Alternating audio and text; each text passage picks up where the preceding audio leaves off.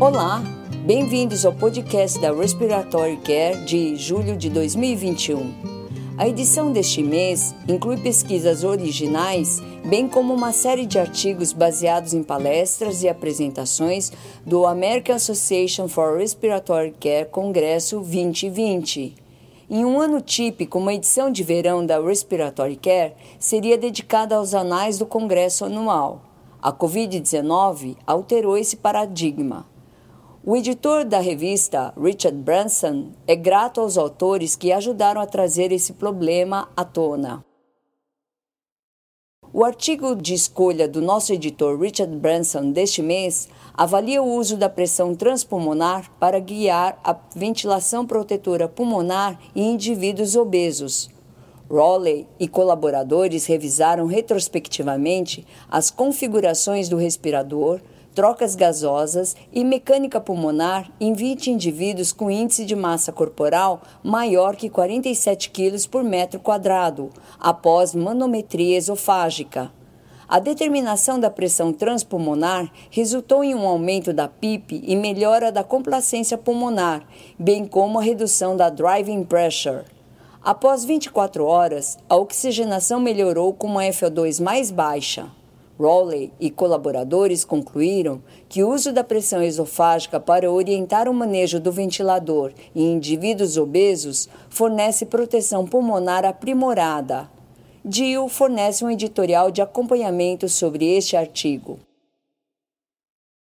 Igo e colaboradores relataram em outro estudo os resultados de um projeto de melhoria da qualidade para reduzir estubações não planejadas ou acidentais na UTI neonatal, usando uma força-tarefa interprofissional e ciclos do método planejar, fazer, estudar, agir eles incluíram pesquisas de atitudes da equipe, criação de uma ferramenta de coleta de dados e educação da equipe sobre a transferência de pacientes e avaliação diária de segurança do tubo endotraqueal, sendo avaliados contra um controle histórico de 9,9 estubações acidentais para cada 100 dias de ventilação mecânica.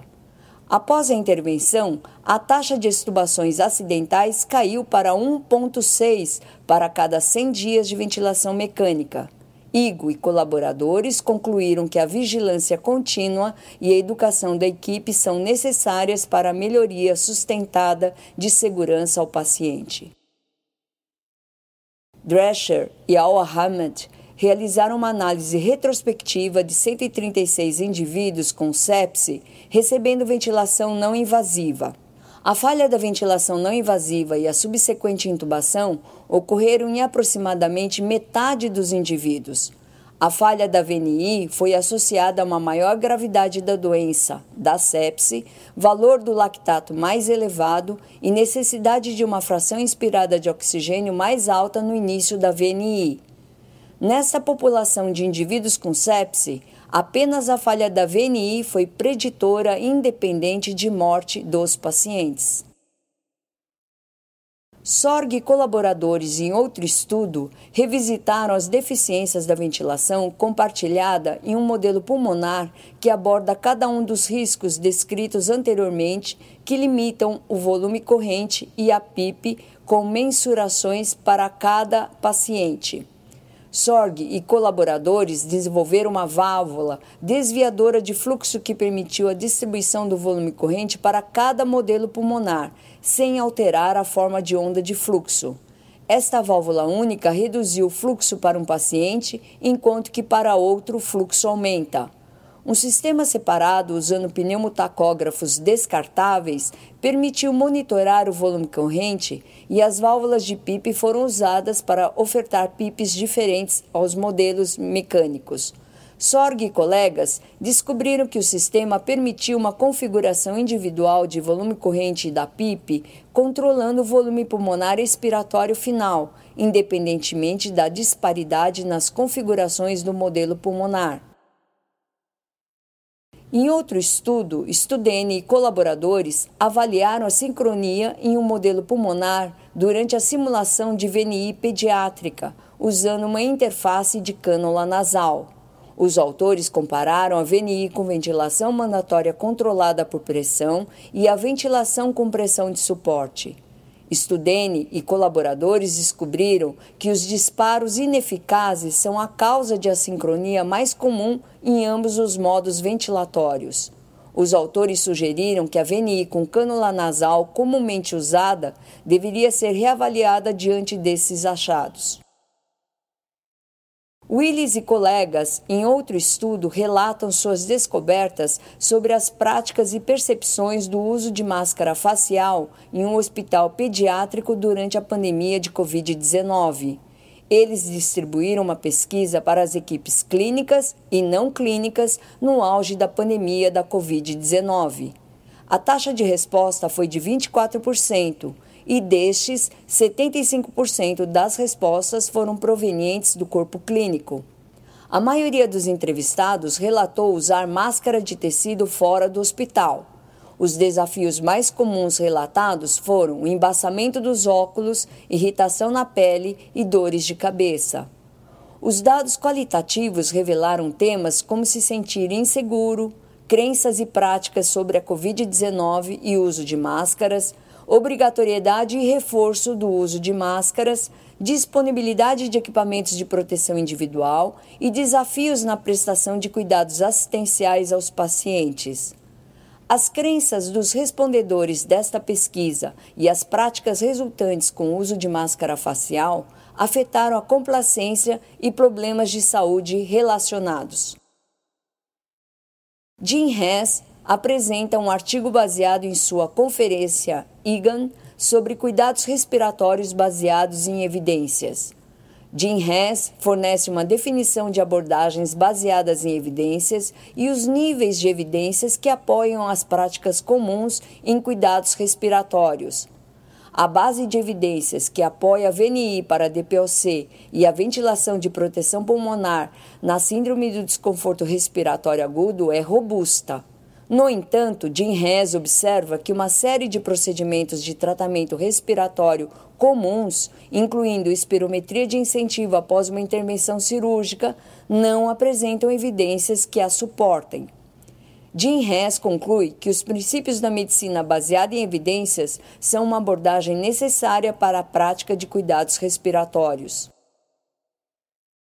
O artigo de Bob Owens é baseado em sua conferência PET sobre VNI domiciliar de longo prazo na DPOC. Bob Owens analisa a importância da oxigenoterapia para melhorar os resultados de longo prazo na DPOC e compara o impacto relativo da VNI na melhoria da ventilação domiciliar de pacientes com DPOC. O conceito de VNI de alta intensidade, usando altas pressões inspiratórias e frequências respiratórias de backup para reduzir os níveis de dióxido de carbono arterial e o impacto na qualidade de vida e mortalidade são discutidos. Bob Owens conclui que os cuidadores precisam identificar e tratar melhor os pacientes com DPOC que podem se beneficiar da VNI, embora muitas questões práticas ainda permaneçam. Tom Piraino escreve um artigo sobre suporte respiratório não invasivo em cuidados agudos, incluindo VNI e cânula nasal de alto fluxo. O artigo de Piraino é baseado em sua conferência Philip Kirtard. Este trabalho revisa o sucesso de métodos não invasivos para apoiar as trocas gasosas na insuficiência respiratória hipoxêmica e na insuficiência respiratória hipercápnica. Este documento analisa as aplicações práticas de tecnologia e as recomendações baseadas em evidências, bem como as causas comuns de falha. O simpósio Novos Horizontes tem sido um marco no Congresso da American Association for Respiratory Care por muitos anos. O simpósio Novos Horizontes mais recentemente abordou o tema dos cuidados respiratórios do paciente cirúrgico de alto risco.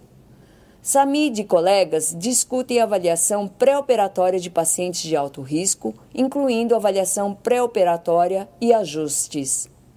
Liu e colaboradores revisam o tratamento da hipoxemia pós-operatória usando oxigenoterapia convencional, a cânula nasal de alto fluxo, a CPAP e a VNI.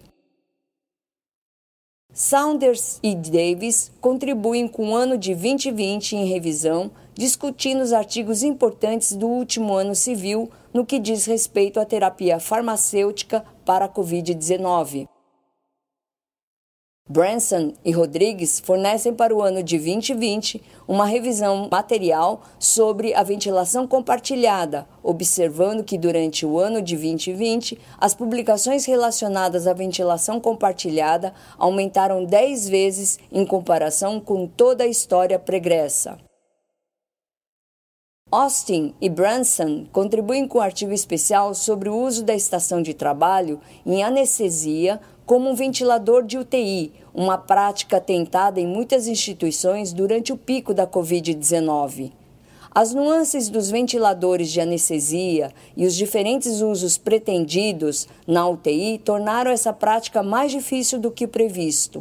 Este artigo destaca as diferenças e as deficiências do ventilador de anestesia em seu uso na UTI. Anderson e colaboradores fornecem uma revisão a convite sobre o uso da tosse mecanicamente assistida em pacientes com doença neuromuscular, com ênfase nos efeitos nas respostas em vias aéreas superiores. Este artigo de Anderson e colegas fornece uma compreensão da laringe e da função laríngea em face da alternância de pressões nas vias aéreas.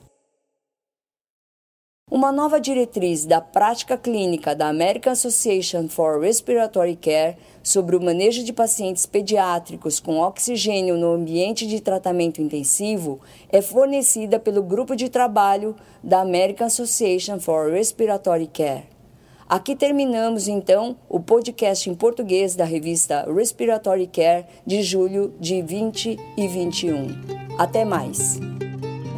Para receber o conteúdo deste podcast e de podcasts anteriores da revista, por favor visite nosso website em www.rcjournal.com.